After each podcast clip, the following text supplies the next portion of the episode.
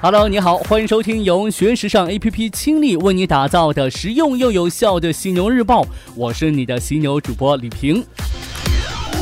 如果正在听我节目的是男性，我特别想问你，你会化妆吗？有分析人士指出，年轻的男性，特别是二十世纪九十年代出生的男性，也就是九零后，正在成为中国蓬勃发展的化妆品市场的动力，发挥着与女性一样重要的作用。信达证券的消费者分析师甚至说，我们已经进入到男色时代，因为呢，越来越多的男性在面霜、药膏、香水上花费更多，使其自身看起来更完美。根据信达研究，痤疮治疗、防晒霜和控油产品是男性用户平均选择的头三个重点，而巴黎欧莱雅、妮维雅和倩碧是三大喜爱的品牌。但是呢，这个分析师补充说道，化妆品消费中男女销售差距从去年的二百六十六亿元下降到了一百三十七亿元，因为呢，越来越多的中国男士纷纷愿意慷慨解囊。不过呢，像我就从来不化妆，天生丽质，没办法呀。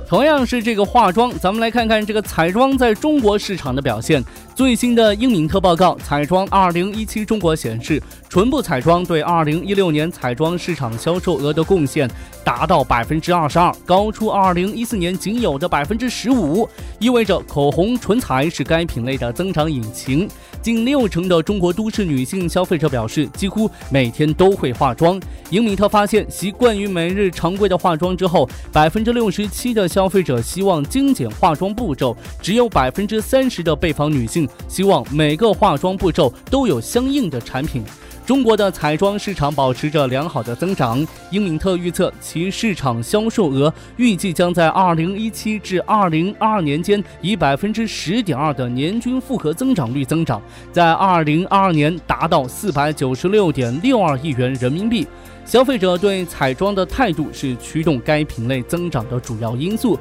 具体而言，百分之八十的消费者将彩妆视为自我奖励或者是享受的产品。这条消息告诉我们，所有单身的男性谈恋爱的时候一定要看清楚对方素颜的样子，否则就追悔莫及呀。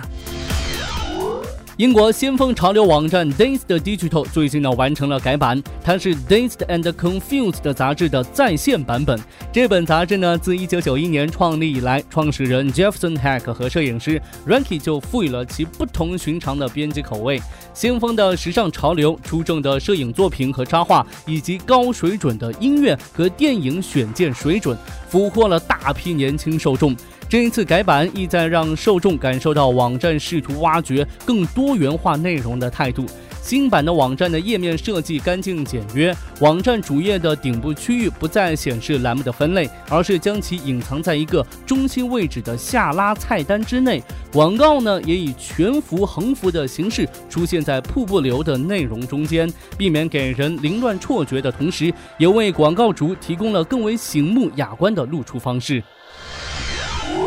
我们再来看到一个有款有趣的立体花园。城市扩张往往呢伴随着耕地面积减少，农田逐渐远离，低效的传统农业耕作方式在寸土寸金的城市里是行不通的。但不少人呢已经开始用屋顶菜园及装箱来种菜，城市无土栽培等等来改变城市空间和形态，用节约资源的方式进行精耕。丹麦有两位设计师为此呢，就设计了一个模块化的立体花园 g r o w More，希望每个人能够轻松建立起绿色空间。不管它是被当成城市菜园，或是仅仅种些观赏性的植物，立体花园就和乐高的原理是一样的。它由胶合板裁成的种植箱、花架、箱底以及螺丝等零件组成，可以垂直或水平旋转，因此呢，它是完全灵活的。并建起任何我们想要的样子，它被看作是关于未来城市的一种构想和规划，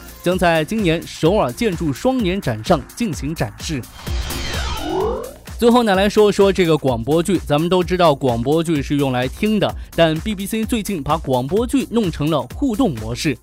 音箱在亚马逊 Echo 的带动下流行起来了，这也给传统的广播剧带来了一条新的活路，让听者和故事里的人对话，边玩边听，最近呢，英国 BBC 宣布准备推出一套互动式广播剧《监察室》，它可以在智能音箱上播放，听者呢通过语音参与到故事情节当中去，决定故事未来的走向。另外呢，BBC 还设计出了一套软件，可以让故事在不同的设备上同时播放。除了 BBC 的《监察室》互动有声小说应用 EarPlay 也是这样的玩法，在智能音箱上听故事，用语音的方式参与其中。目前 Ear Play 已经可以在这个亚马逊的智能音箱 Echo、Google Home 和 iOS 下运行。